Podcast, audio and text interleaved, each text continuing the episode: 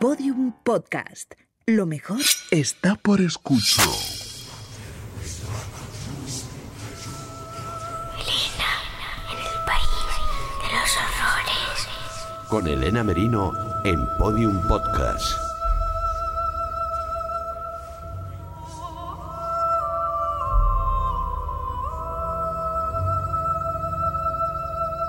Hola mis queridos secuaces, ¿cómo están? ¿Siguen todos aquí? Cada año, por estas fechas, a mí me dan siempre ganas de decir lo mismo. A ver, atención, todo el mundo, a numerarse. Simplemente para comprobar que seguimos aquí y que hemos sobrevivido y que nos hemos sobrepuesto al primer envite de estas fechas tan, tan festivas, tan, tan alegres. Que de tan, tan festivas y de tan, tan alegres, pues pueden resultar altamente peligrosas, nocivas, letales, diría yo, incluso. Cuídense, por favor, cuídense que las vacaciones, con sus convivencias forzosas, pueden ser bastante indigestas.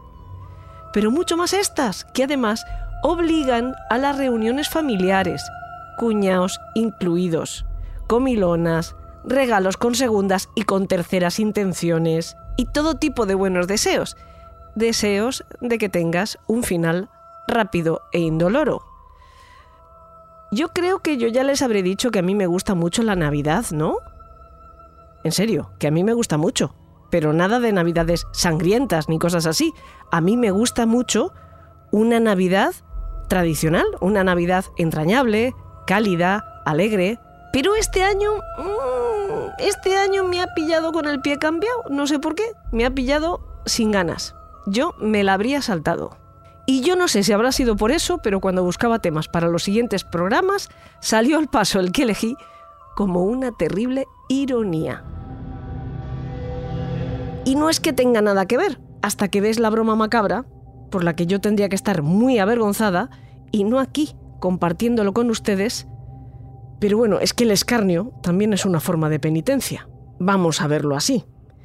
Digamos que el tema oficialmente es un monstruo terrible, muy muy ajeno a nuestra cultura, que conocemos además en estas latitudes solo por la literatura y el cine, pero que sin embargo encarna todo lo que está mal en la conciencia del ser humano.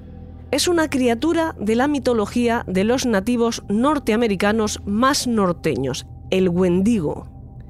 Ese ser se manifiesta además en forma de psicosis, llegando a poseer la voluntad de las personas y es la explicación que está detrás de algunos crímenes terribles que conoceremos hoy.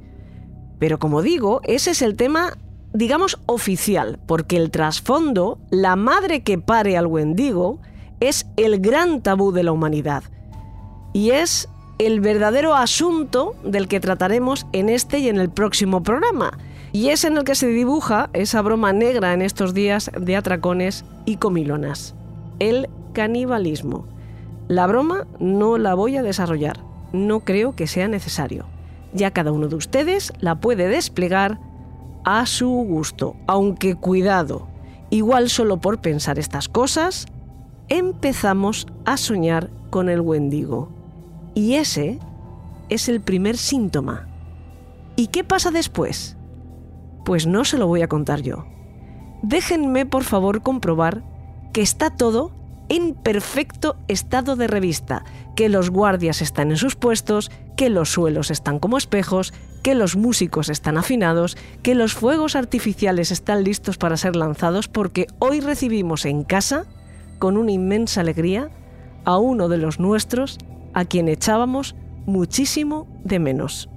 Pues yo le pido aquí a Alberto Espinosa que ponga una fanfarria, tambores, trompetas.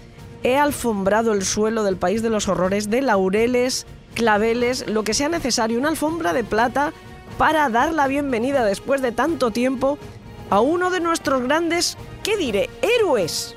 Héroes, sí señor. Javier Arries, por favor, bienvenido de nuevo al País de los Horrores. Muchas gracias, muchas gracias por la fanfarria. Basta con unas cervecitas. ¿eh? Sí te diré, Elena, que encantado de, de volver al país, sí señor. Como esas cervezas son virtuales y las crea nuestra imaginación, me voy a inventar unas cervezas que descorchen como champán. Flop. Flop, flop, flop, pero muchas a la vez, mm, así, para que hagan ruiditos y mm, de fiesta, porque qué gusto da que regreses. Aunque yo Para tenga esta voz tremenda para recibirte, esta voz tan bonita que me ha ofrecido este fin de año. Muchísimas yo- gracias por venir. Encantado de, de invitarme porque ya sabes que, que- que bueno. Que, Bueno, yo a ti no te tengo que invitar. Tú tienes unas llaves estupendas, ¿eh? un manojito de llaves que abre todas las puertas del país de los horrores, que son tuyas en Pues, propiedad. Muchas y tú eres de la banda. Entonces tú no tienes que ser invitado. Tú vienes cuando quieres y puedes. Genial, pues, pues nada, las, las, las tomaré. Bueno, ¿qué, qué tal? Ahora, ahora es cuando yo te digo, nos olvidamos del tema. ¿Y qué tal? Cuéntame, ¿cómo ha sido este último tiempo? Que No, no, no. Vamos a centrarnos en el tema. Que, que los oyentes, lo que quieren, sobre todo nuestros secuaces, es saber eh, todo el tema del que estamos hablando, que mm, me gusta particularmente porque es uno de esos temas de la mitología que ha aparecido en tantas y tantas historias de terror, en tantas películas de terror, series, y de repente incurre, como pasa en muchas ocasiones, en nuestro mm, material de verdad, nuestra materia prima que es la criminología, ¿no? El- el- en- directamente eh, en como síndrome psicológico que afecta a los individuos y se convierte en un factor para matar. ¿no? Es el Wendigo, no sé si lo digo bien, Wendigo o Wendigo, ¿cómo, cómo se diría? Wendigo, Wendigo, es que además, como em, es una criatura mitológica que está en muchas tribus, en una familia amplísima de tribus, pues hay muchas formas de decirlo. Kendigo, Bendigo, yo lo, he visto escrito de muchas maneras. Es como Chulu, ¿no? Se dice que no, Ah, nadie ahí sabe cómo está. se- pues casi de la familia. Me pareció una excusa maravillosa eh, para mm, que Javier volviera al país de los horrores porque, eh, bueno, pues mm, Javi es prácticamente antropólogo, mm, no lo es porque no quiere y, y ha estado Aficionado. últimamente eh, subiendo una colección impresionante, eh, lleva mucho tiempo subiendo una colección impresionante de imágenes relacionada con la cultura de los nativos eh, americanos Mm. a las redes sociales. Entiendo, no sé si estarás trabajando, bueno, ya tienes el libro de creencias vikingas, tienes también el de creencia y magia en el antiguo Egipto. No sé si estarás trabajando precisamente ahora en algo relacionado con los nativos americanos y por eso estás eh, subiendo todo ese material o simplemente, pues, eh, como haces siempre, en tus redes sociales, en Facebook, en Instagram, vas subiendo pues historias de mitología, también mucho, mucho arte, y en concreto estas imágenes de fotografías de nativos americanos eh, para, bueno, pues darnos pequeñas pinceladas de, de otras culturas. Mm. Pues, pues es, es que es un tema que me ha gustado siempre, Elena. El tema de los, de los nativos americanos me encanta, sobre todo el de los de Norteamérica, ¿no? De Centroamérica y de Sudamérica ya sé menos. Ah, Del jíbaros y demás, pues, otro tema que me encanta también, pues también, también. Pero de los norteamericanos, pues siempre he tenido una, un- una querencia especial, ¿no? Hacia, hacia las culturas de, de los nativos norteamericanos. Y nada, pues eh, aprovecho pues de vez en cuando para dar pinceladas también. Como bien has dicho, soy aficionado a la antropología, he hecho algún curso, ahí ando también formándome siempre porque me gusta, y bueno, pues por dar pinceladas de otras culturas, ¿no? De otras formas de, de ver el mundo, que en algunas ocasiones pues son muy interesantes y nos tienen mucho que enseñar. Y bueno, pues me parecías perfecto para que nos explicaras un poco más sobre esta creencia, esta criatura que surge eh, a través de, de la tradición, de los miedos más profundos, de todo un grupo de tribus, no sé si Hmm. sería correcto llamarlo tribus, ¿no? Es eh, toda una cultura alrededor de una misma lengua, ¿no? Que comparten una misma lengua, como son los Cree, los Ojibwa. Sí. Háblanos un poco de, de, eh, cómo, cómo se agrupan estas, estas eh, culturas o estas tribus. Hmm. Podemos llamar las tribus. Los antropólogos prefieren eh, el nombre de bandas, que, son, pues. Mira, como nosotros. Ah, efectivamente, que son familia. Igualmente, la familia es vero importante, ya sabes, Elena. Sí, sí, hombre. Y pues eso, son generalmente son grupos familiares que se mueven, que son transhumantes o seminómadas y se van moviendo, ¿no? En este caso, esta creencia, la del Wendigo, se da en, en latitudes muy frías. Estamos hablando de Canadá, los grandes lagos, donde hay mucho bosque y mucha montaña y hace bastante fresquito y están esos bosques súper densos, bueno, pues ahí hay una serie de, de agrupaciones de tribus eh, entre ellos, por ejemplo, la famosa Confederación Iroquesa, ¿no? Todos conocemos la, la historia de los, de, los hurones, de los Mohawks, ¿no? El último mohicano, y pues más o menos nos podemos ubicar en ese, en ese ambiente, ¿no? Y al lado de los iroqueses, hacia el oeste, hay un tronco de, gente, hablamos de un tronco lingüístico, ¿no? Que comparten eh, una serie de lenguas que están emparentadas en, entre sí. Son los algonquinos.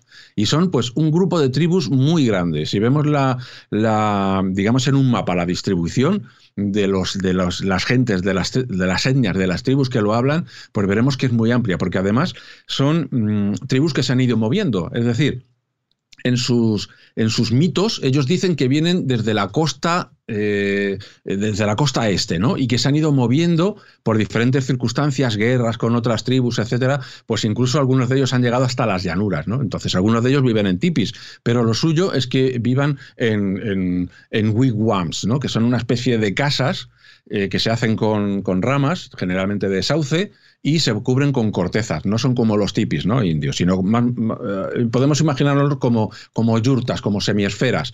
Y eh, se agrupan en poblados y esos son bandas. Suele haber un jefe de, esa banda, un jefe de la, de, del poblado, que es, eh, pues, o puede ser un hombre o una mujer. Fíjate que estas culturas nos tienen mucho que enseñar porque ya desde un primer momento, pues prácticamente hombres y mujeres tienen el mismo, eh, la misma voz y voto, por decirlo así, en las decisiones importantes. De modo que el líder, eh, pues puede ser tanto, tanto el Sachem o el Ojima, dependiendo de la zona en la que estemos, puede ser un hombre o una mujer. Y es el jefe de un grupo de familias. Entonces, pues puede ser, por ejemplo, la viuda de un antiguo Sachem o una mujer que por, por méritos propios se convierte por elección, además, en, jefe del, clan, ¿no? Bueno, pues este montones de, de, tribus enormes tiene una serie de creencias muy, muy curiosas, ¿no? Y para, para entender bien qué es eso, qué es eso, o qué creen ellos que es el, el Wendigo, pues si quieren lo que podemos es hablar un poco de, de, de, qué religión tienen, ¿no? De cuáles son sus creencias, de cómo ven ellos el mundo, porque creo que es interesante para, para ubicarnos. Sí, sí, sí. Pues verás. Eh, ante todo hay que tener en cuenta que es eh, su creencia original, muchos de ellos ahora mismo son católicos por influencia de, de los misioneros franceses, ¿no? Que anduvieron por ahí por Canadá y tal.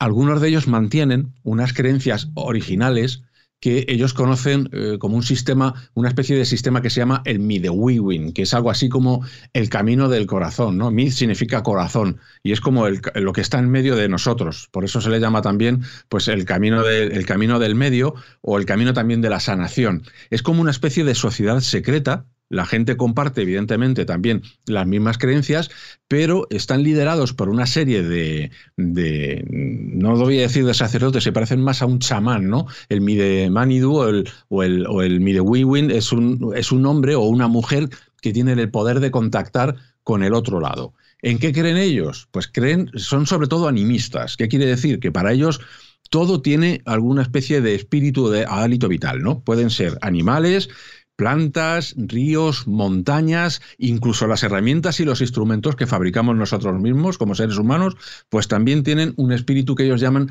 manitú. El plural es manituk. Entonces todo está lleno de manitok. Para ellos salen de su tienda, ellos son un manitú que está incorporado en un cuerpo, eh, los propios objetos que están alrededor también tienen su propio espíritu eh, con el cual se puede hablar en algunas circunstancias, los árboles, los animales, todo, las piedras, absolutamente todo tiene un manitú que lo, que lo anima, ¿no? Entonces, hay, uno, hay una, un manitú superior, por decirlo así, que en algunos casos, en algunos eh, pueblos llaman el Kitse Manitú o Gran Espíritu, y que habría sido como el creador de todo, ¿no? Y es una especie de fuerza universal que une absolutamente todo. Ese sería el manitú más poderoso, por decirlo así, el principal. Un poco a la contra de él, y de hecho cuando los misioneros franceses llegaron y entablaron contacto con los algonquinos, pues eh, pensaron que era una especie de sistema dualista, eh, junto a ese gran manitú o gran espíritu había otro, mm, mm, como menos benévolo, que era el manabozo, que es un manitú astuto, que es eh, una especie de espíritu embaucador, pero que al fin y al cabo es el que enseña las artes de la medicina, con lo cual no es que pueda decirse que sea el dios malo y el dios bueno, sino que bueno, hay uno grande, por decirlo así, que es el gran espíritu que lo, lo une todo, lo equilibra todo, y esos otros espíritus más pequeños por debajo de él, que algunos son muy importantes, como este manabozo, o, como Maide Manidinu, que sería uno que eh, creó a los seres humanos eh, tallándolos de madera y que luego les dio vida. Y bueno, pues todo, todo tiene sus pequeños manitús, sus grandes manitús, etc. Los espíritus pequeños, por ejemplo, los de los animales pequeños se llaman los maniduwag. Y los de un insecto, por ejemplo, que también tienen su propio espíritu, es el maniduns. ¿no? Nosotros los vemos y claro, pues hablan, eh, no hablan como nosotros, evidentemente, pero en sueños pueden aparecerse a determinados eh, hombres y mujeres y eh, pues entablar un contacto, ¿no? De modo que todo eso está animado. Y aunque nosotros no lo veamos, esos espíritus pueden hablar, ¿no? Pueden hablarnos en sueños.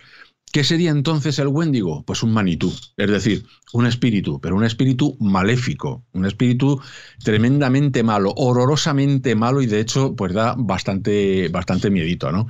Mm, si nos ponemos, si nos remontamos a lo que significa la palabra en sí, pues resulta bastante curioso porque diferentes lingüistas han tratado de, descifrar ¿no? de dónde viene la palabra. Eh, hay uno que es Tucker que dice que el significado original de la palabra era tonto, ¿no? Alguien que no estaba bien de la cabeza o que ha perdido el juicio. Y veremos que tiene, que en cierto sentido tiene la razón. Estamos hablando sobre todo de un espíritu que se caracteriza porque es un antropófago, o sea, le encanta la carne humana, ¿no? Y hace todo lo posible por conseguirla.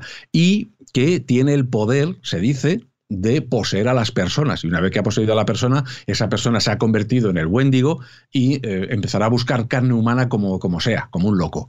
Bueno, pues este espíritu, eh, como te digo, la palabra que le define al principio significaba alguien que se le ha ido a la cabeza, ¿no? que ha perdido absolutamente el control. Godal, que es otro de estos lingüistas, dice que significaba búho, pero también tiene mucho que ver. ¿Por qué? Porque el búho es un depredador formidable, siempre está cazando y siempre parece como que tiene hambre, ¿no? Y además la mirada del búho es algo frío, gélido, algo que se te queda mirando fijo y que parece no tener sentimientos, como una especie de cazador voraz insensible. Y una de las cosas que caracterizan al Wendigo es que tiene un corazón de hielo, o sea, está absolutamente asociado a lo frío, a lo que no manifiesta ningún calor humano, al invierno, a todo lo que es oscuro, ¿no? Y a todo lo que es eh, hambre y cosas malas, ¿no? De hecho, es, el Bendigo es eh, pues un ser malvado, malvadísimo, pero además tiene mucho poder. Ojo, tiene un poder mental tremendo y tiene un poder físico absolutamente tremendo también puede tomar muchas formas. Estamos hablando de un espíritu que eh, los, nativos llaman cambiaformas, es decir, que pueden tomar la forma que les apetezca. Por ejemplo, pueden aparecer pues como un ser humano normal y corriente, aunque generalmente suele ser un ser humano demacrado, que, que tiene algunas cosas que, que, como que nos, nos, nos, producen nerviosismo, la mirada, hay algo raro en él, algo voraz, algo que dice uno, uy, ¿qué pasa aquí? aparece también como un ser semihumano, famélico, siempre está esa característica que tiene la pinta siempre de, estar hambriento, de estar, pues a veces esquelético, ¿no? Como que se le notan las costillas y todo.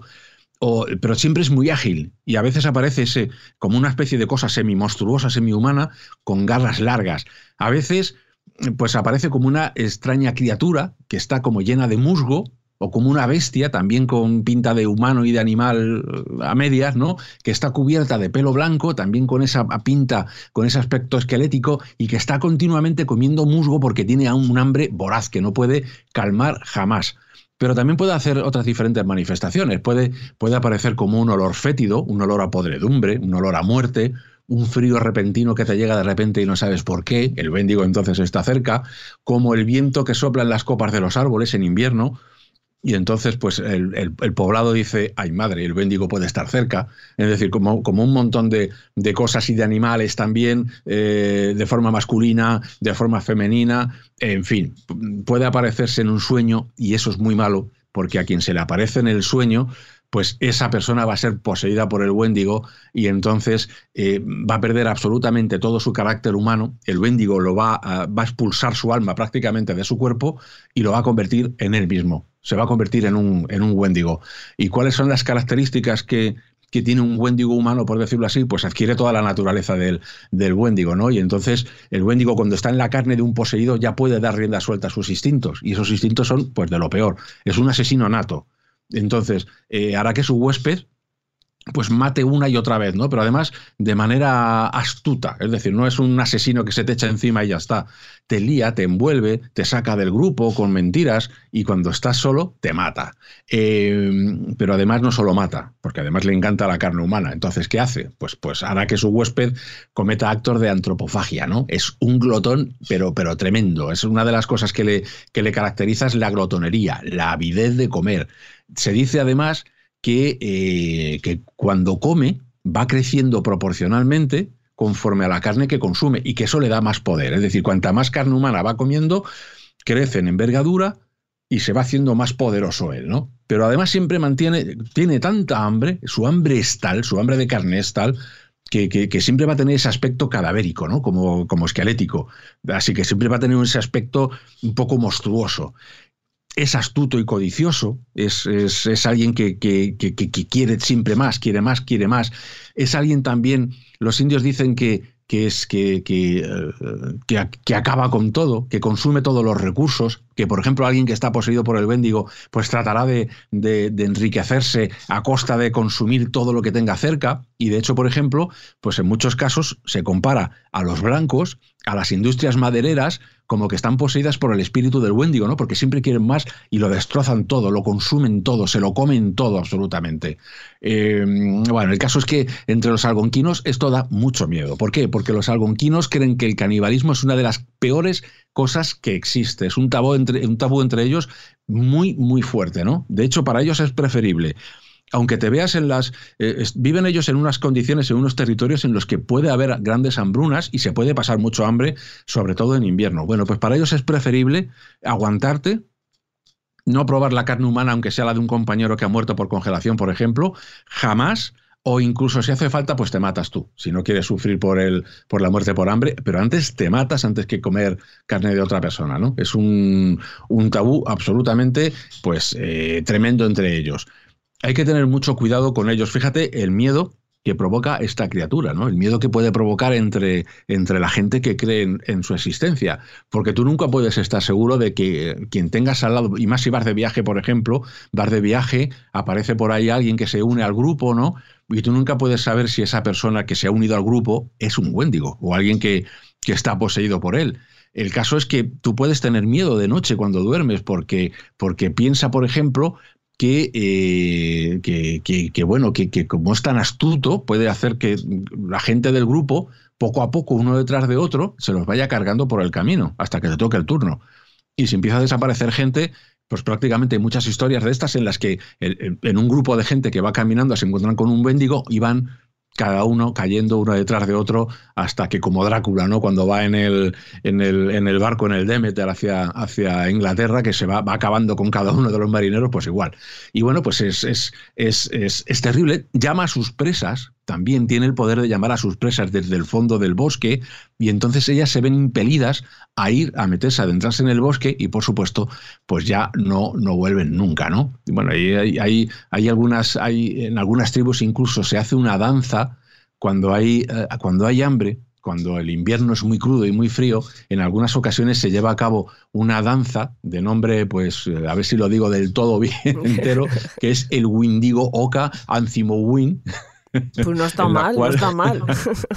Los danzantes pues llevan, llevan unas máscaras que representan justamente ese horror que es el Wendigo y caminan hacia atrás como diciendo soy un espíritu, no soy normal, ten cuidado conmigo. Y esto lo que hace es reforzar el tabú entre la gente. Es como decirles, cuidado, por mucha hambre que paséis, por mucha hambre que tengáis, nunca comáis carne humana. Porque además hay una creencia.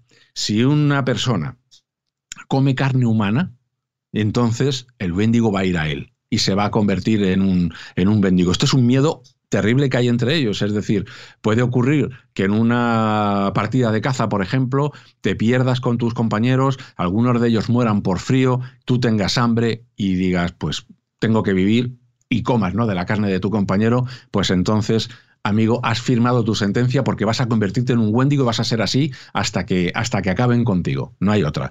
En algunos casos incluso se dice que el, que sufre, el que padece el haber sido invadido por un Wendigo, pues ya no puede vivir bien, o sea, está como agobiado, está, no puede vivir ya con nadie, porque además tiene preferencia por la carne de sus familiares. Algunos de ellos piden incluso, hay crónicas en las que alguno que se creía invadido por el Wendigo pedía que lo mataran, porque no podía soportar el hambre y, la, necesidad de, echarse por encima de sus hijos, de su, esposa o de cualquier familiar que, que, tuvieran al lado. Bueno, esta creencia, como te digo, está pues prácticamente extendida entre todos los algonquinos, pero también entre los iroqueses, es decir, por todo el norte de Canadá, donde está toda esa, zona, como te digo, de los grandes bosques, con, con, con temperaturas en invierno muy, muy frías.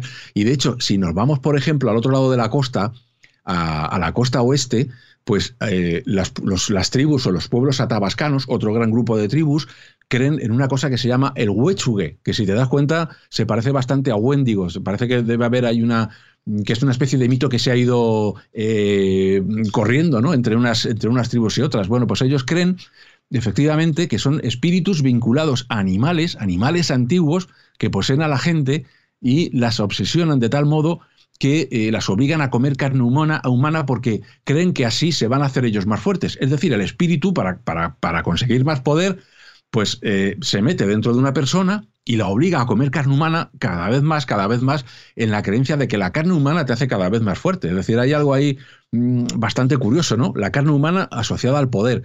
También te diré, por ejemplo, que entre los navajo, bastante más al sur, entre los indios navajo, algunos hechiceros comen carne humana también en la creencia de que, de que la carne humana tiene un poder. Estos hechiceros están considerados como lo peor, lo más oscuro, lo más negro, pero les da un poder infernal absolutamente tremendo, ¿no? Pues, pues, como te digo, la figura del Wendigo es, y además muy, muy variada, ¿no? Entre, entre, entre las tribus del oeste y las tribus del este, pues hay cuentos, historias de diferentes tipos, ¿no? Que se manifiesta de una manera, que se manifiesta de otra, pero siempre es lo mismo. Es alguien, un espíritu voraz, muy voraz, que tiene un hambre horrorosa por carne humana. Pero es curioso porque em, pese a ese tremendo pavor que tienen a caer en el canibalismo que me cuentas de los pueblos algolquinos, creo que lo he dicho bien, es así como se llaman, em, hay muchísimos casos mm, de consumo de carne humana entre ellos en momentos de hambruna y es cierto que bueno al final pues el fenómeno eh, de la antropofagia por supervivencia no es tan raro, ni allí ni en ningún otro sitio, cuando eh, no tienes otra cosa y tienes que superar momentos de durísimo invierno sin caza, etc. Pero eh, surge este, este mito precisamente porque se ha repetido en demasiadas ocasiones o es que les obsesiona y por eso al final eh, es una profecía autocumplida. No sé si me explico. Mm. Eh, es que al final no sabes muy bien. Eh, es como lo del huevo y la gallina, ¿no? claro, sí, sí, efectivamente. Claro, se habla de la psicosis de Wendigo, ¿no? Y los, los especialistas pues debaten entre ellos acerca del carácter y de la naturaleza de eso. Pero ¿eso qué es? ¿Qué es la psicosis de, Wendigo? Para muchos está claro que es un trastorno sociocultural. Es decir, la creencia el, primero, el tabú ese de comer carne tan intenso, el tener que pasar hambre, el, estar familiarizado con pasar hambre cuando los inviernos son duros, porque la caza escasea o, o, porque te has quedado aislado o por cualquier otra cosa, pues es muy intenso y muy fuerte. La combinación de ese temor del tabú a, por mucha hambre que tengas, por Dios, no te comas la, carne de, un ser humano todo eso puede generar, evidentemente, una obsesión en algunas personas, ¿no? Que pueden tener todo tipo de trastornos. Y, evidentemente, igual que hay gente trastornada entre nosotros, hay gente entre los nativos que también se trastorna y puede empezar a, sentirse deprimido, por ejemplo, a tener pensamientos suicidas, y, todo eso puede llevarle a un cuadro en el que él crea que realmente eh, tema que se esté convirtiendo en un Wendigo, ¿no? Entonces empieza a tener ideas fabulaciones, eh, fantasías con el tema de comer eh, carne humana y teme convertirse al final en, en caníbal. Y pues tenemos registros en los que parece que se han dado casos de estos, casos en los que eh, dentro, de, dentro de un poblado, pues alguien se muestra violento y empieza a arrojarse sobre la gente tratando de morderles, tratando de, de, consumir carne, ¿no? Al principio, pues como te digo, empieza todo como una depresión, como un cambio, como que una personalidad se está convirtiendo en algo más extraño de lo que era, como que está perdiendo eh, un poco los, los, los nudos sociales, ¿no? Que latan al resto de la, de la comunidad. Eh, ¿Cómo se trataba esto? Pues por lo que sabemos, en algunos casos tenían que ser tratados por, por, por, la gente. Antes os hablaba de, de, esa, de, ese camino del corazón, ¿no? De los Midewewin. Bueno, es una sociedad secreta. En esta sociedad secreta se inician aquellos hombres y mujeres que desde su juventud han tenido visiones en las que se les aparecen los manitú, los espíritus. Eso significa que son gente que tiene el don de poder hablar con el resto de los espíritus, ¿no? Que evidentemente, pues por ejemplo, con un castor, el pueblo de los castores o el pueblo de, de los alces, bueno, pues ellos no te hablan con una voz humana, pero pueden hablar de ensueños, ¿no? Y esta gente... Eh, pues pueden eh, conseguir eh, curarte, ¿no? Porque van entrando además en una serie de grados que van cumpliendo una vez que han, han sido iniciados en una tienda especial eh, con una serie de rituales muy secretos y se les va eh, enseñando todo tipo de, de, formas, sobre todo de curar, ¿no? Son especialistas sobre todo en la curación, en la sanación. En algunos casos, algunos de estos eh, midawino, que es como se conocen a, a los hombres y a las mujeres que están iniciados en esta sociedad, pues pueden incluso tratar de curar la posesión por un, por un Wendigo, ¿no? Pero es muy difícil, es muy complicado. Y a veces incluso eh, cuando ven que no pueden, se ven obligados incluso a acabar con esa persona. Incluso porque esa, persona lo, lo, pida, porque dicen es que no voy a poder parar de matar, o sea, acabar conmigo porque no hay manera. Y en algunos casos se da, eh, hay crónicas en las que se dice que el midagüino ha conseguido curar al Wendigo y sobre todo invocando la ayuda de otros eh, manitú más mm, poderosos también y, de alguna manera más benévolos y consiguen echarlo, pero que es muy, muy, muy difícil. Es decir, la persona que ha sido enganchada, agarrada por un, por un Wendigo, difícilmente lo suelta. Además hay una cosa muy curiosa. Como te decía antes, es, está relacionado con el invierno, con lo frío. Se supone que el Wendigo por dentro tiene un corazón de hielo.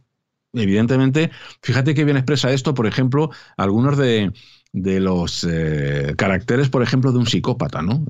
El, hecho de que no siente absolutamente nada cuando tiene que hacer algo, que lo, lo, único que siente es amor por sí mismo, pues, pues una cosa por el estilo. No le importa nada más. Y esa mirada de hielo, esa mirada del búho que decía antes, ese corazón de hielo, se transmite también al propio, a la propia persona cuando la, cuando, la, cuando la posee.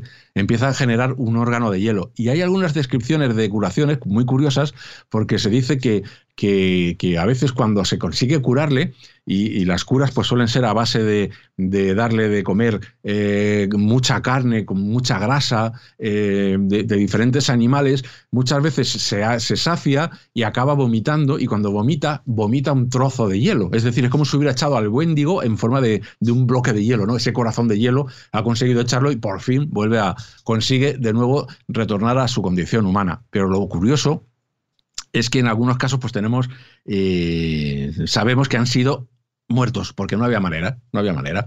Fíjate que hay noticias, noticias sobre este trastorno desde el siglo XVII, es decir, cuando los misioneros franceses, sobre todo ellos, y los montañeses, los que iban a, tratar con los, con los algonquinos y con los iroqueses para cambiar pieles, etcétera, empiezan a traerse eh, pues crónicas ¿no? de, las cosas que viven con, esta gente. La primera referencia que tenemos es de 1634, ¿no? Y tiene lugar, la traen los montañeros de Quebec. Allí nos hablan de que se han encontrado con un individuo anoréxico, del que sus familiares pues sospechaban que estaba guardando sentimientos caníbales hacia ellos y al final pues tienen que darle muerte porque, porque no, se cura, porque él quiere carne humana y al final va a comerse a alguien. Bueno, pues acaban dándole muerte. Esto en 1634 ya. En el siglo XVII algunos montañeros franceses, cuando hablan del Wendigo, como no saben emplear bien la palabra y traducir muy bien lo que es, lo ponen como loup garou, que como sabes es el nombre el que dan en, en, Francia a los hombres lobo. Uh -huh. Es decir, tiene bastantes, este Wendigo tiene bastantes parecidos para un colono francés con el hombre lobo. Es alguien que tiene una, un hambre voraz, que se transforma, que tiene también vínculos con los espíritus animales y que se transforma y se convierte en un monstruo que, que mata a todo el mundo para comérselo, ¿no? Así que es la primera definición que le dan. En 1741, ya en el siglo XVIII, hay registrado en, en, los, diferentes fuertes, evidentemente, los oficiales pues, van tomando nota de lo que ocurre cada día. Hay un diario. Bueno, pues en, en 1741, en Fort Churchill, hay un diario en el que eh, se dice que los familiares de cierto individuo le dieron muerte porque había practicado el canibalismo y eh, lo habían tenido confinado y que no había manera y él seguía y él seguía en su, en su afán de comer carne, no se curaba, así que al final tuvieron que darle muerte. Pero no solamente eso, es que estaba, estaban aterrorizados incluso después de darle muerte porque no, no tenían muy claro si podía volver después de muerto, todavía con ganas de, seguir comiéndose gente. Es decir, tenemos casos de canibalismo registrados. En ese caso, en el, en el, caso de ese diario, evidentemente esa persona mató, comió carne de sus propios familiares, intentaron meterle, aislarle para que se le pasara, pero no hubo manera, tuvieron que matarle. Y eh, pues más, tenemos más casos. Eh, recogidos, por ejemplo, en 1784, hay un caso de, de un nativo eh, Ojiwa o Kiri, no se sabe muy bien de qué, de qué tribu era, pero que fue ejecutado porque él mismo decía que era un Wendigo y se conoce que era un hombre que tenía este trastorno. Él dijo, yo estoy mal, yo soy un Wendigo, yo quiero comer carne humana y al final se lo cargaron también. Y bueno, hay, hay un, un, caso bastante curioso, ¿no? El del invierno de, eh, que ocurrió en el invierno de 1878, que es el, caso de Swift Runner, un trampero eh, bueno, pues él y su, familia estaban pasando hambre y el hijo mayor pues murió de inanición. Y eh, Sweet Runner lo que hizo fue masacrar a toda su familia, se comió a su esposa, se comió a los cinco hijos que le quedaban, aparte del que eh, había muerto, que era el sexto, y bueno, pues lo más curioso de esto, lo más curioso de esto, y es lo que dicen algunos, que que es anterior incluso a las épocas de hambruna, a la creencia en el Wendigo, lo más curioso es que había una reserva de alimentos cerca. Es decir, que tenían hambre, pero podían haber hecho un, con un poco de esfuerzo, a, unos pocos kilómetros, había reservas de alimento en una especie de población de emergencia para la gente que estaba por ahí por las montañas, podrían haber llegado allí y podían haber comido. Y sin embargo, este hombre, pues no, dejó que se muriera. El hijo mayor murió de inanición, como te digo, y acabó pues, matando a su esposa y a los cinco hijos.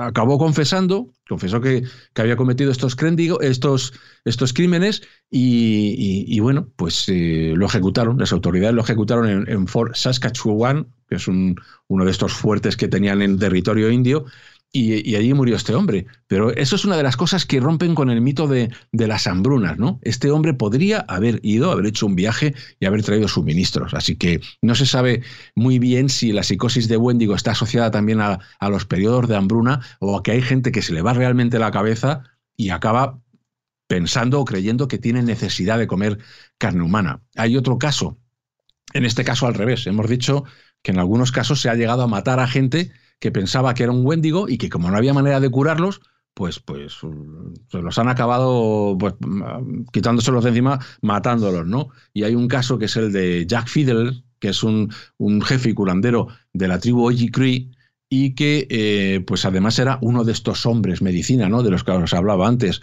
y que se le conocía además, era muy conocido porque mm, se enfrentaba a muchos Wendigos, porque tenía el poder de derrotar a los, a los.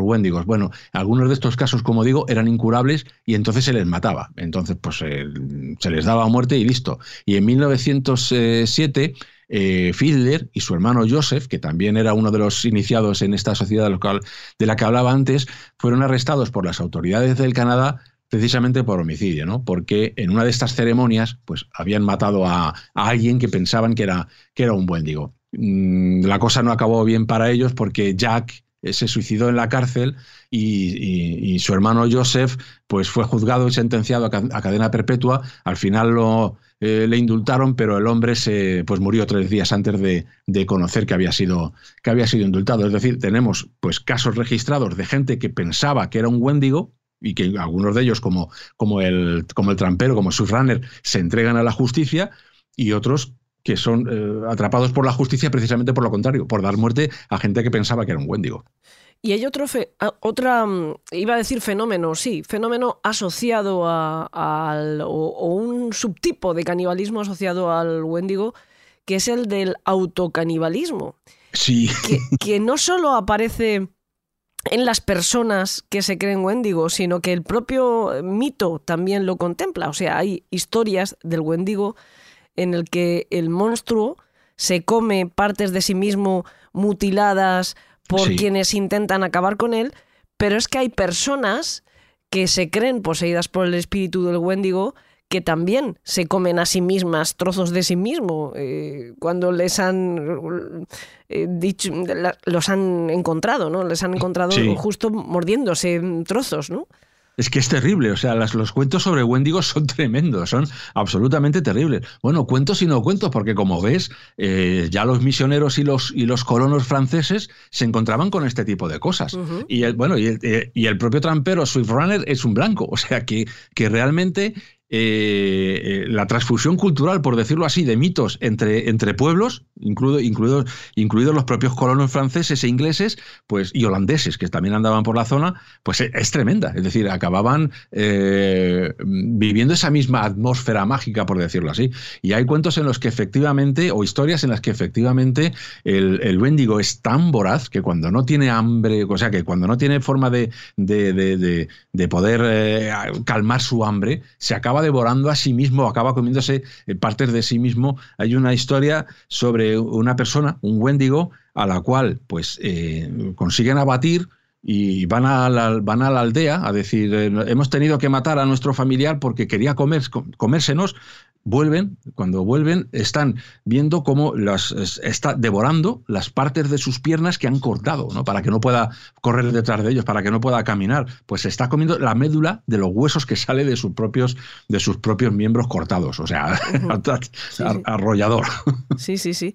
Pero incluso personas eh, que se creían poseídas por el Wendigo, hay un- también casos de ancianas que se comían a sí mismas, o sea, se mordían partes de sí mismas eh, porque decían estar poseídas por el Wendigo. O sea, que, que- que tras- tra- tras- traspasa el mito para entrar de nuevo dentro de- de- de- del síndrome, ¿no? De esa afección Totalmente. psicológica, cultural y, y meterse dentro de las personas. Sí, sí, au- auto, autofagocitarse, por decirlo así, autocanibalismo, como bien has dicho, sí, efectivamente.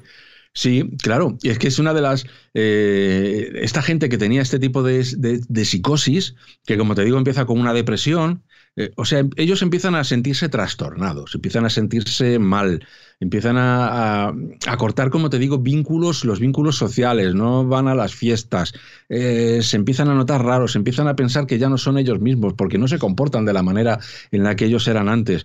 Y en algunos casos empiezan a desarrollar ese miedo, empieza a llevarles a pensar, yo no seré un Wendigo, no estaré poseído por el Wendigo, y empiezan a desarrollar esa psicosis de querer comer carne humana a toda costa. Y cuando, cuando eh, si no les han pillado haciéndolo, porque acaban matando y acaban comiendo carne humana, pues eh, los, los confinan. Cuando los confinan, en algunos casos, cuando, como no pueden comer, pues, pues ese hambre voraz, ese, que supuestamente viene de ese espíritu que les está poseyendo, les obliga a devorar partes de, de sí mismos. Y es que es, yo creo que es uno de los mitos más, más atroces que se pueden encontrar sí. sobre el planeta. Sí que lo es, sí que lo es. Eh, afortunadamente, en la actualidad parece que eh, está bastante menos Hmm. presente el, el síndrome como tal o la psicosis. Sí. Eh, entiendo que porque, bueno, pues como, como en todo también en la cultura algolquina, no está tan arraigada la creencia, eh, pues, pues como nos pasa a nosotros, ¿no? Nuestras propias creencias más antiguas o más tradicionales, mm, pues también se han quedado un poco diluidas y han quedado más como eh, un cuento, ¿no? Como una tradición ya algo Claro. lejana pero no la tenemos, no tenemos nuestra fe puesta, puesto en puestas, puesta en ellas. Y entiendo que, que también pasa en, en Sí. pueblos de otras culturas, ¿no? Y en este caso casi que me alegro. sí, efectivamente. Ya ha quedado más que nada como algo legendario, es decir, eh, todavía algunos creen en el, en el Wendigo. Eh, la mayoría de los, eh, bueno, no la mayoría, la gente ahora mismo entre las tribus algonquinas está dividida en tres religiones. Algunos son católicos, por la influencia de los misioneros católicos franceses, y eh, otros siguen practicando o siguen creyendo en las creencias asociadas al, al Midewiwin, al camino del corazón, a las antiguas creencias y hay otros que mm, siguen una religión sincrética, ¿no? Donde se han mezclado pues elementos de las creencias antiguas con elementos del catolicismo. Esas tres son las, las vías religiosas que mantienen ahora mismo los, uh, los, uh, los, algonquinos, ¿no? Que, existen actualmente, que están en Quebec sobre todo y en, y en Ontario. Son diez, como 10 tribus ahora mismo las que, las que están eh, distribuidas entre, entre Ontario y Quebec, nueve en Quebec y una en Ontario. Bueno, pues evidentemente ya no hay, primero, no, están, no existen las condiciones tan duras que se daban en aquellos momentos, el miedo a que alguien se pueda volver loco y comer carne humana, que es lo peor para un algonquino, ya no está tan arraigado, sí que existe todavía la creencia en los manitú, es decir, en que todo está vivo y en que hay espíritus que no son, algunos son buenos, algunos son mm, enemigos de los humanos y otros que ni fu ni fa, ni son buenos ni malos y a los cuales hay que mantener contentos. el de hecho, el trabajo de, los que están iniciados en el camino del corazón, de los hombres y mujeres que actúan como chamanes intermediarios con esas visiones, es mantenerlos contentos, a todos, a todos los que se puedan, incluidos a los malos. A veces hay que hacer ofrendas, ¿no?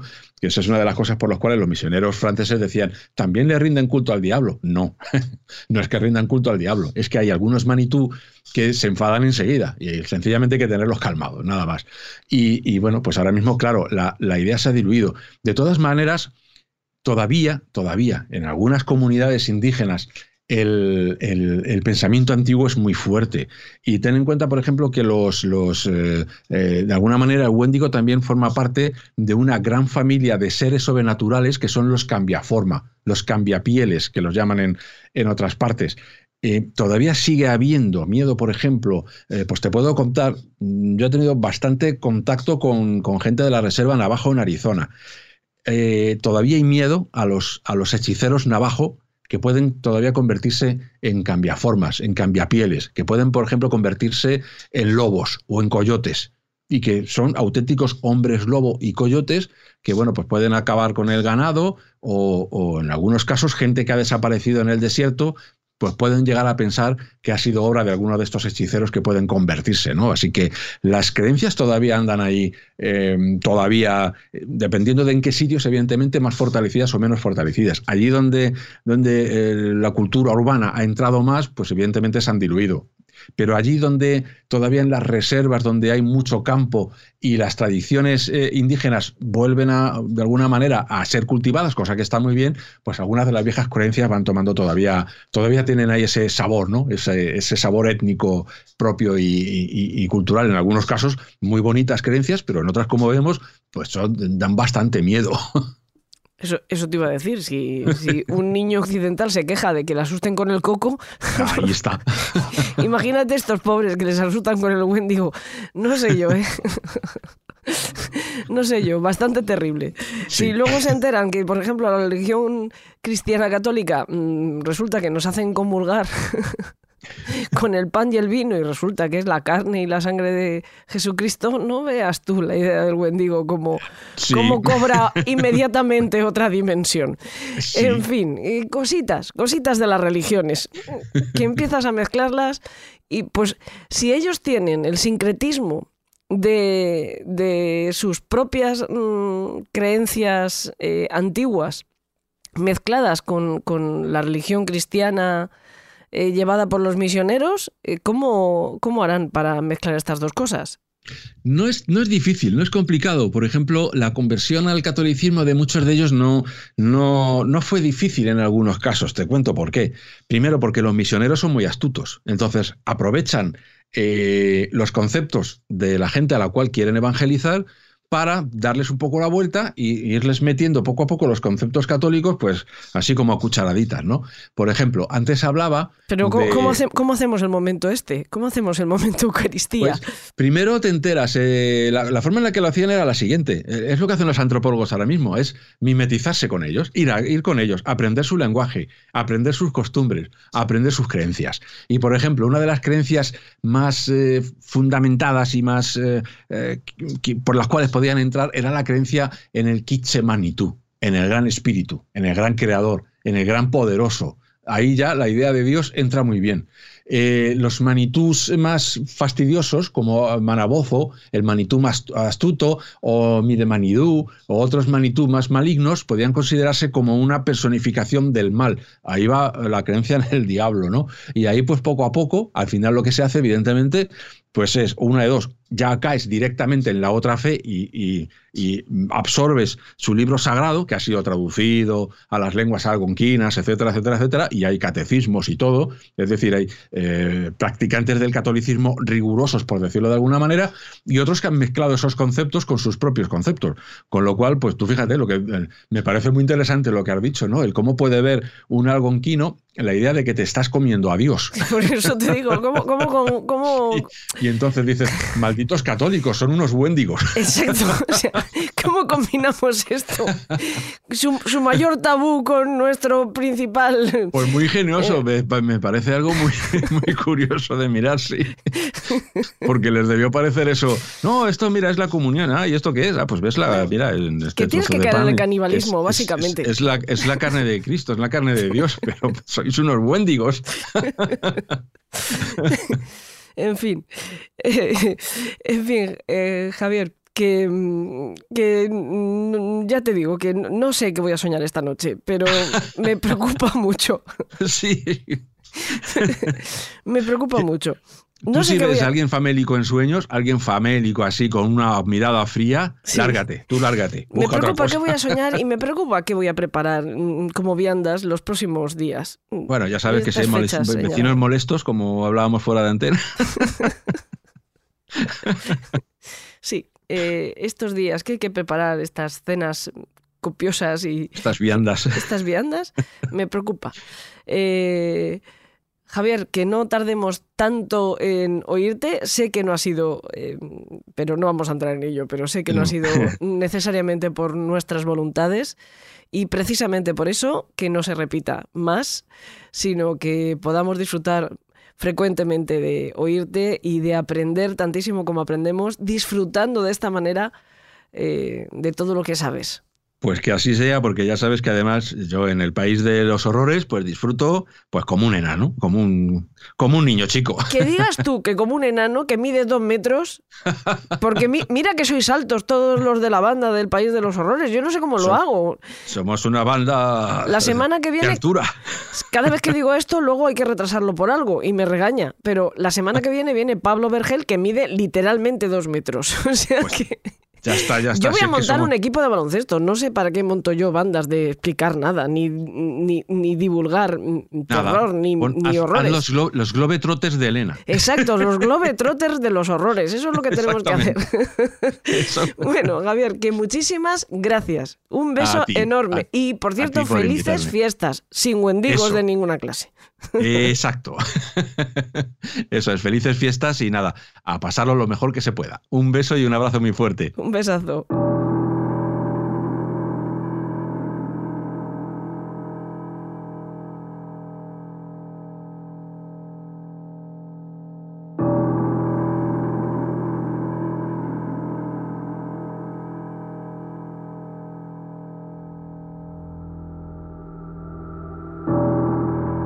Antes de despedirnos, vamos a volver por un momento a la historia que ha mencionado Javier del asesino Wendigo, un criminal múltiple, ni más ni menos, afectado por esa psicosis del Wendigo, que masacró y devoró a toda su familia en el durísimo invierno de 1878 en la gélida Alberta, en Canadá.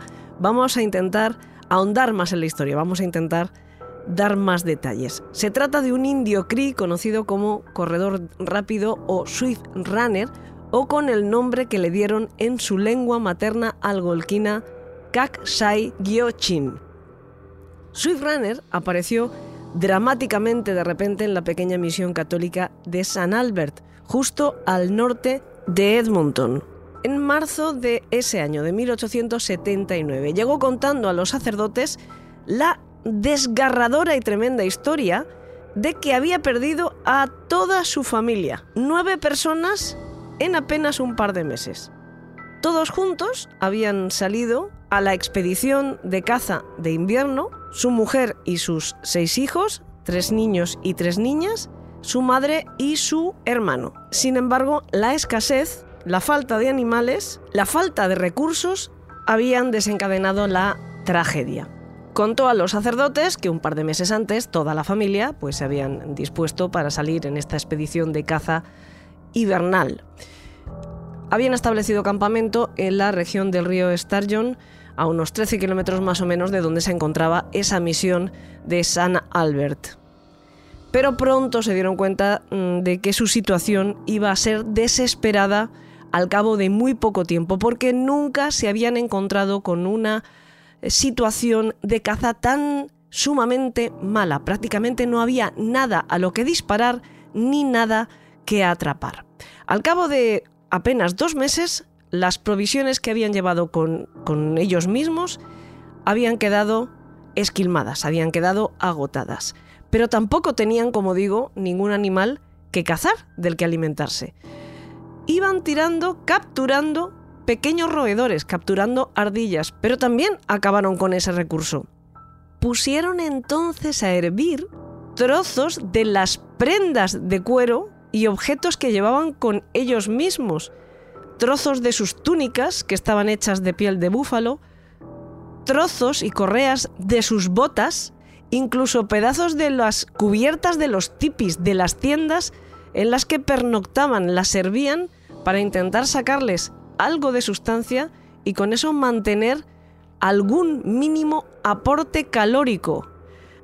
Ante esa desesperadísima situación, la madre y el hermano de Sweet Runner decidieron abandonar el campamento en busca de la más mínima oportunidad en cualquier otra coordenada. Después de aquello se va precipitando el drama. Los niños cada vez con menos opciones de alimento van muriendo uno a uno, uno tras otro. La mujer de Swift Runner no puede soportarlo y acaba finalmente con su vida. El único superviviente es, por lo tanto, Swift Runner, que llega de esta manera, devastado absolutamente, hasta los misioneros de San Albert, porque no vuelve a saber nada de su madre ni de su hermano, han pasado siete meses desde que los vio partir y él mismo deduce que también han sido víctimas del hambre. En un primer momento, los sacerdotes y las personas que hay en la misión sienten una enorme compasión por Sweet Runner, pero también una punta de sospecha. Por una parte, otros cazadores, otros tramperos que habían llegado a la misión, no reportaban una temporada tan malísima como la que se había encontrado Sweet Runner. Habían tenido mejor suerte. No obstante, ellos sabían que no todos los cotos están igual de bien nutridos, que podía haber tenido Sweet Runner la mala pata que justo la zona que él había elegido hubiera estado vacía de animales. Mucha mala pata era esa, pero podría haberle pasado. Bueno, estaba dentro de lo posible. Luego también pasaba otra cosa. Sweet Runner era un tipo de una importante envergadura, era un tipo grande, era un tipo de peso, unos noventa y tantos kilos, cuyo físico no reflejaba el padecimiento de los hechos que relataba haber sufrido. Es decir, que no parecía haber sufrido tanta escasez como decía, no estaba demacrado. ¿Qué quería decir esto? ¿Era más resistente? Su constitución era más fuerte de lo normal? Digamos que como sí veían sufrimiento verdadero en sus ojos cuando contaba todas estas cosas, quisieron creerle y quisieron pensar que efectivamente tenía una resistencia extraordinaria y pese a que dieron crédito a su relato, pensaron que de alguna manera pues había sido capaz de resistir por encima de lo casi humano pues todas aquellas pruebas extraordinarias que le había puesto la vida. Y bueno, digamos que se lo creyeron, pero digamos también que con la mosca detrás de la oreja.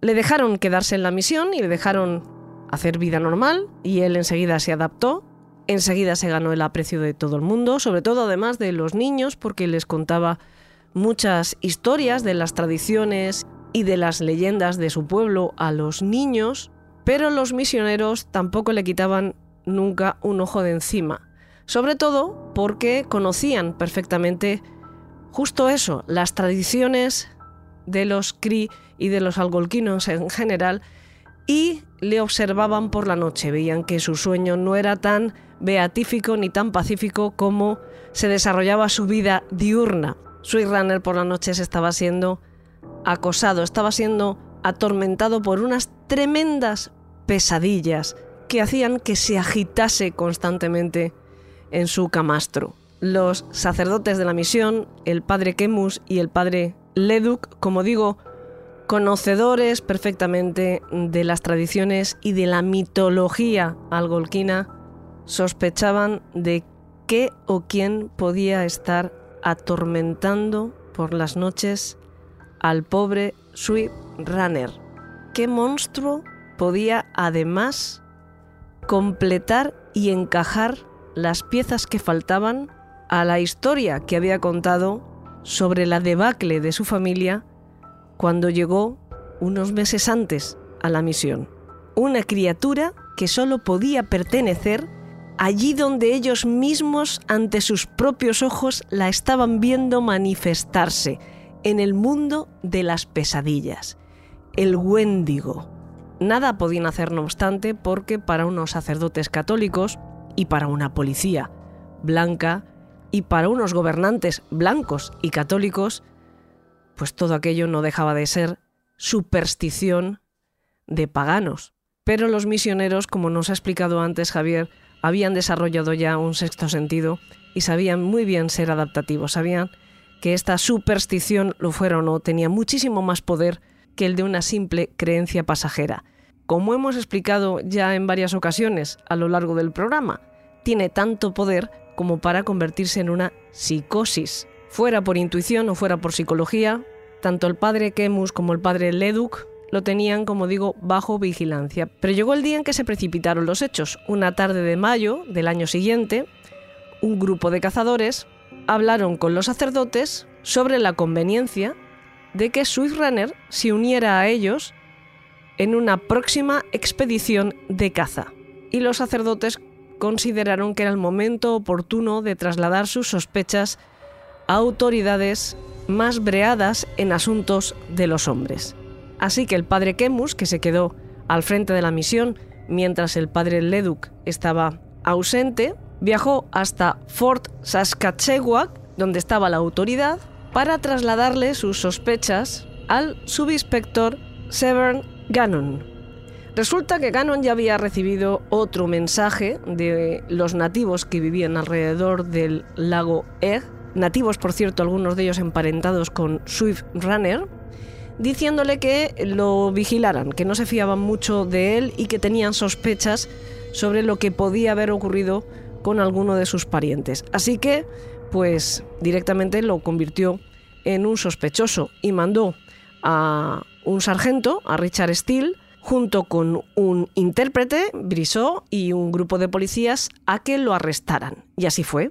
Lo condujeron de vuelta al fuerte y organizaron otra expedición, en este caso para investigar en el lugar de los hechos que había sido de la familia de Sweet Runner. El hombre se mantuvo firme en su primera versión, que su madre y su hermano se habían marchado conforme había apretado el hambre, que después cada uno de sus hijos había ido muriendo uno a uno de inanición y que por último su mujer no había podido soportar estas pérdidas y había acabado con su propia vida y que el único superviviente pues había sido él. No quisieron creerle tan fácilmente y decidieron emprender viaje. Lo cierto es que el único que sabía cuál era el lugar exacto del campamento y por lo tanto dónde podían encontrar los restos mortales de la familia era el propio Sweet Runner.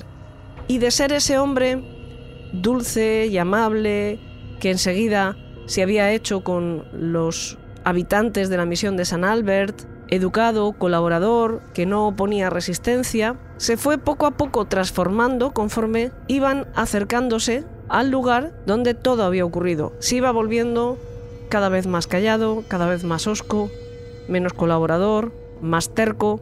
Incluso llegó a intentar escapar un par de veces durante la noche y tuvieron que recapturarle.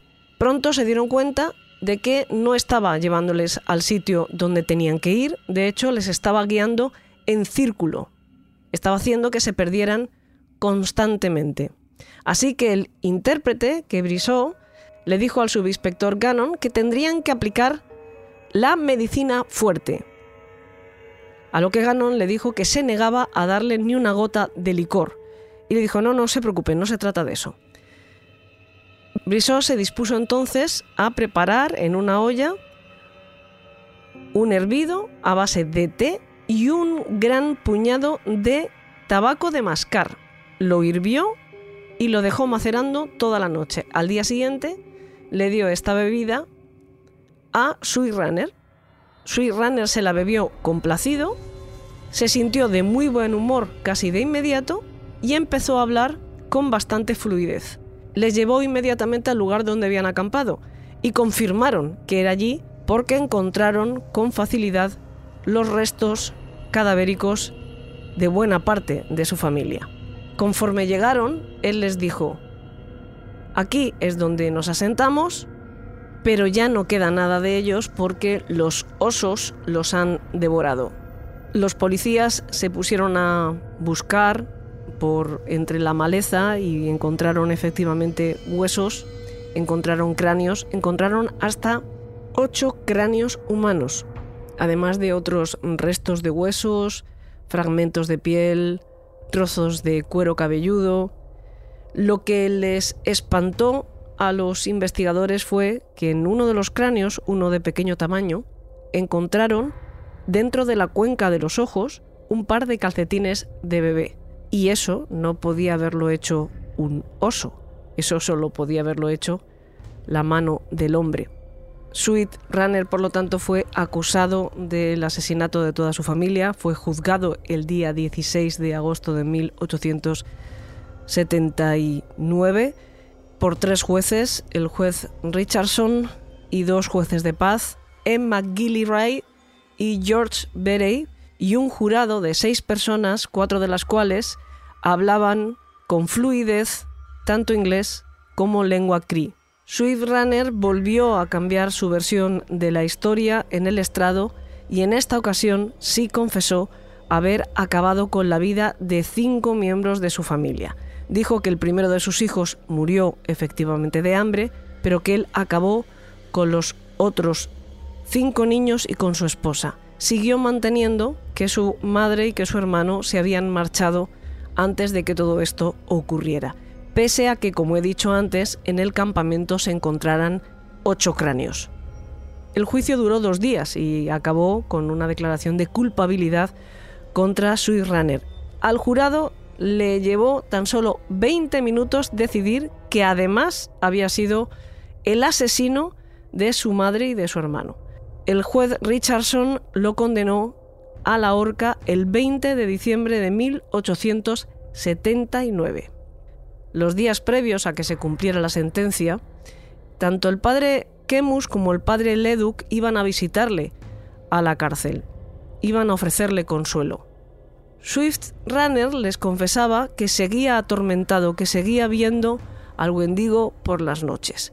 Y los sacerdotes le dijeron que hasta que no confesara, pero la historia completa, lo que había hecho después de matarles, eso iba a seguir sucediendo.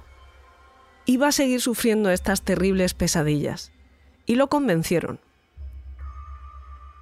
Cuando ya pendía sobre él, y nunca mejor dicho, la soga del ahorcado, que sería él mismo unos días después, Sweet Runner o Kaksai Guiochin en su lengua algolquina, dejó al mundo la escalofriante confesión que el padre Leduc tradujo para los anales de la historia y de la criminología de la siguiente manera que van a escuchar a continuación. Les advierto que es un texto que puede ponerles los pelos de punta.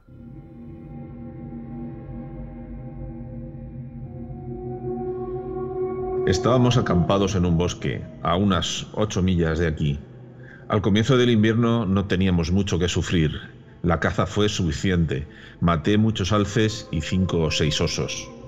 Pero a mediados de febrero enfermé y, para colmo de nuestra desgracia, los que estaban conmigo solo pudieron encontrar polillas a las que cazar. Pronto tuvimos que matar a nuestros perros y vivir de su carne eh, mientras duró. Habiéndome recuperado un poco de mi debilidad, viajé a un puesto en la compañía de la bahía de Hudson, en el río Athabasca, y fui asistido por el oficial a cargo.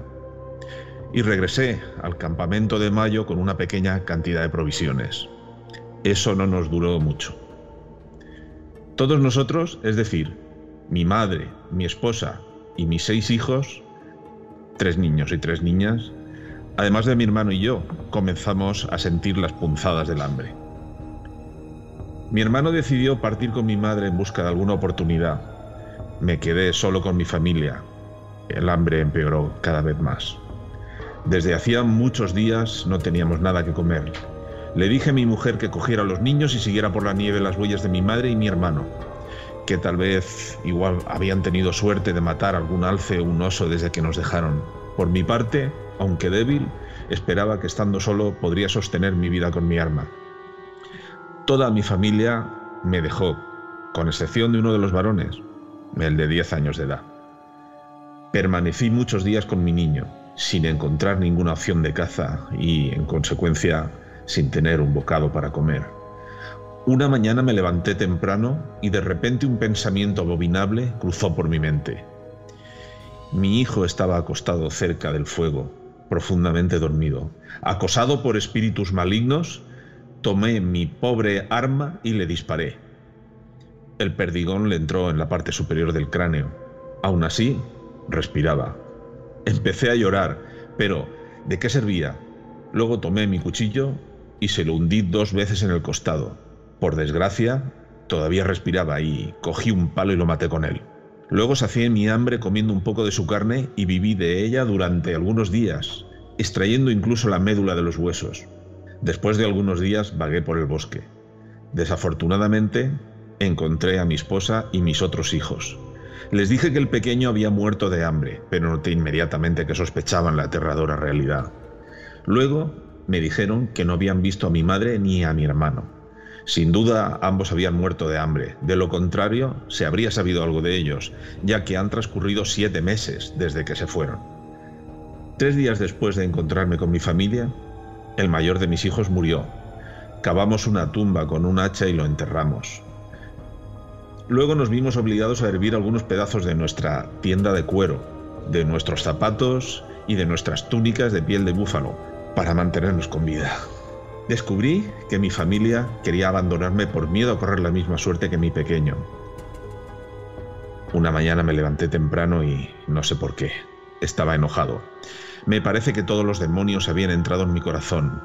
Mi esposa y mis hijos dormían a mi alrededor. Empujado por un espíritu maligno, tomé mi arma y, colocando el cañón contra ella, le disparé. Entonces, sin demora, cogí mi hacha y masacré a mis tres hijas. Ya solo sobrevivía un niño de siete años. Lo desperté y le dije que derritiera un poco de nieve para obtener agua. El pobre niño estaba tan debilitado por el largo ayuno que no comprendía el espantoso espectáculo que tenía ante sus ojos. Cogí los cuerpos de mis hijas y los corté. Hice lo mismo con el cadáver de mi mujer. Rompí los cráneos, saqué los sesos y rompí los huesos para conseguir el tuétano. Mi hijito y yo vivimos siete u ocho días de la carne, yo comía la carne de mi esposa y mis hijas, él la carne de su madre y sus hermanas. Al fin, dejé allí todos los huesos y empecé con el último de la familia. La nieve empezó a derretirse por fin. La primavera había comenzado. Los patos llegaban y volaban todos los días a nuestro alrededor, y pude encontrar lo suficiente para vivir. pero me sentía reacio a ver gente. Entonces le dije a mi hijo que después de unos días encontraríamos gente. Muy pronto sabrán que soy un asesino y ciertamente me harán morir. En cuanto a ti, no tienes que temer, di todo lo que sabes. No se te hará ningún daño. Un día maté muchos patos. Estaba a unas pocas millas del lago Ega, donde vivían algunos parientes míos. Estaba sentado junto a la fogata cuando le dije a mi hijo que fuera a buscar algo a cinco o seis pasos de distancia. En ese momento el diablo de repente se apoderó de mi alma. Y para vivir más tiempo lejos de la gente, y para apartar al único testigo de mis crímenes, tomé mi arma y maté al último de mis hijos, y me lo comí como a los demás. Algunas semanas después fui detenido por la policía, sentenciado a pena de muerte y dentro de tres días me ahorcarán.